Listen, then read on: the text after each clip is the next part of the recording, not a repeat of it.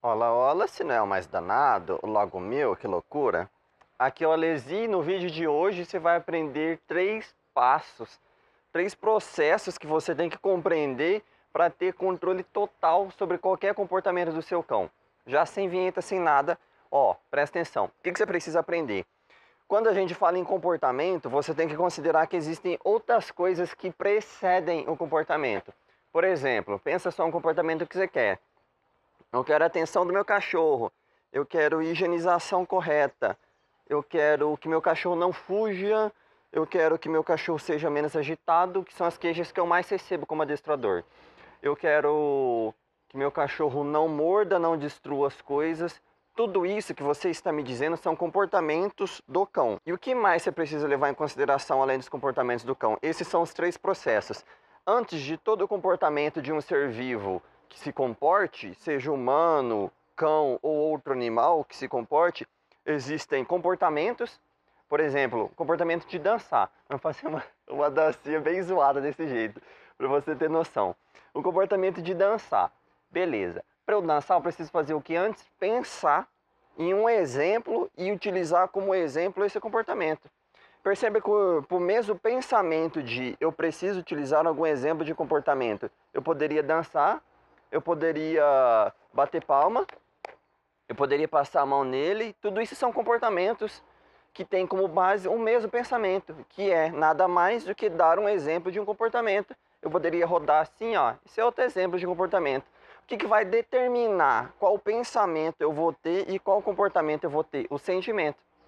Que sentimento eu quero passar? Um sentimento de descontração um sentimento de seriedade. Então perceba que todos os comportamentos eles podem ser diversas manifestações de um mesmo pensamento, que é, eu vou utilizar algum exemplo, eu vou ter tal tipo de comportamento específico. O que vai determinar se um comportamento específico vai ou não acontecer depende daquela emoção e de qual pensamento que está sendo utilizado para justificar aquela emoção. Aí para não parecer complexo, olha só, o comportamento, três instâncias, três etapas.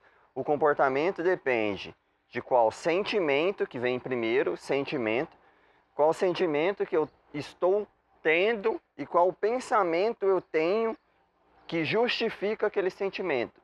Exemplo de um caso de cachorro que pula em você. Qual o comportamento? Pular. Qual que é o propósito? Interagir. É esse o propósito daquele comportamento. O que o cachorro está pensando naquela hora? Obviamente ele não pensa do jeito que eu vou descrever aqui, mas é para ficar claro. Eu estou a fim de interagir com o meu dono, então eu vou pular no meu dono porque eu quero interagir. Isso acontece porque ele está altamente motivado. Quanto mais motivado seu cão fica, maior a chance dele recorrer a comportamentos de cão. Fazer isso daqui, ó, é um comportamento de cão. Meter a cabeçona assim, ó, assim em cima, lamber a boca, são comportamentos de cão. Não é um comportamento de cão ele ficar desse jeito. Você vê cachorro interagindo com outro assim, ó. E aí, beleza? Tudo tranquilo? Aí deita. Aí fica assim. E cachorro não interage desse jeito. O cachorro interage pulando, ele interage lambendo aqui, ó. Lambe, ele morde. É assim que cão interage. Então, quanto mais você interagir como um cão, mais o seu cão vai querer interagir como outro cão também. E o que, que você está fazendo? Aumentando o nível emocional dele. Quanto mais você eleva o nível emocional de qualquer ser vivo que se comporte, vamos utilizar aqui o cão para ficar bem claro, quanto mais eu elevo o nível emocional do meu cão, mais pensamentos ele vai ter, pensamento A, pensamento B, C, D, por aí vai. E quanto mais coisas diferentes o meu cão pensa, mais comportamentos ele pode me dar. Pensa só, o cão feliz, ele pode ter três pensamentos. Eu vou lamber meu dono, eu vou pular no meu dono e eu vou cheirar meu dono. Lamber, pular e cheirar. Esses são os pensamentos dele para interagir. Quais são os comportamentos que se derivam desses pensamentos? Primeiro, cachorro felizinho, eu vou lamber, eu vou lamber muito, é um comportamento. Eu vou dar uma lambida e vou correr, que é o que tem cão que faz para provocar, ele dá uma lambida, uma mordida assim, ó, pô, e, e sai vazado. Eu vou fazer isso, vou correr, eu vou lamber com postura de submissão, porque eu sei que quando eu mostro submissão eu continuo ganhando carinho. Eu vou dar só uma lambida igual o Horus faz, assim que você chega aqui cedo, ele toma uma lambida em você só para parece que sentir o gostinho do dono de novo e já não fica lambendo. Aí outro comportamento, pular. Eu vou pular e correr, que é comum também muitos cães fazerem para provocar, ele vem correndo, pula, quando o dono vai querer fazer alguma coisa, ele principalmente quando o dono quer corrigir o cão da forma incorreta. É sprayzinho, é barulhinho e não, e qualquer troçaieira do tipo, o cachorro começa a provocar e sai correndo porque ele sabe que ele provoca e o dono responde quando ele tem esse comportamento. Então ele pode pular e parar, pular e correr, ele pode pular e continuar pulando, ele pode pular e morder, e ele só morde durante o pulo, porque ele pulou, porque se ele não fosse pular, ele não ia morder. Ei, lambendo grama, rapaz, presta atenção aqui na explicação. Aí você tem outro comportamento que é do cachorro cheirar. Ele pode cheirar o corpo todo, igual, cheguei da rua com uma roupa nova, o Horas não me viu saindo, o que, que ele vai fazer? Ele vai cheirar roupa, essa roupa aqui, cheiro de cachorro, ele vai fazer uma vistoria. Tudo isso porque ele estava contente em me ver. Se ele não tivesse contente em me ver, se eu espancasse ele, ele não ia lá me ver. Ele não ia pensar, eu vou interagir com ele, lambendo, pulando, não, porque ele não pula em mim, e cheirando.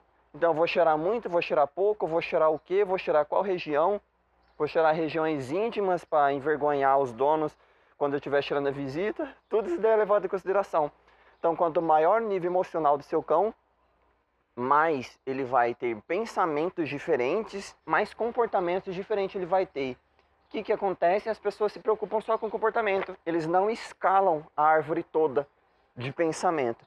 Por exemplo, eu não quero que meu cão pule em mim. Aí o cachorro pula na pessoa, a pessoa empurra, briga, agride, quer cortar pela raiz o comportamento. Qual que é o problema? O cachorro para de pular. Ele começa a latir. E agora eu lembrei do primeiro caso de adestramento que eu atendi. Era um casal de boxer, o que, que o macho fazia?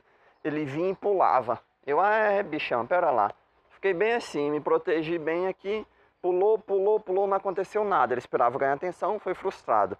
Não estava acontecendo nada com o pulo, ele começou a latir. Eu conversando com os donos aqui, tudo e tal, ignoramos o latido. Não aconteceu nada com o latido dele, ele veio e começou a morder. Eu estava com a mão abaixada, ele começou a morder minha mão que eu já sabia, opa, essa agora chama atenção. Não aconteceu nada, eu coloquei a mão no bolso. Era inclusive com essa calça aqui mesmo. Ele começou a morder minha mão dentro do bolso. Todos esses são comportamentos com o mesmo pensamento.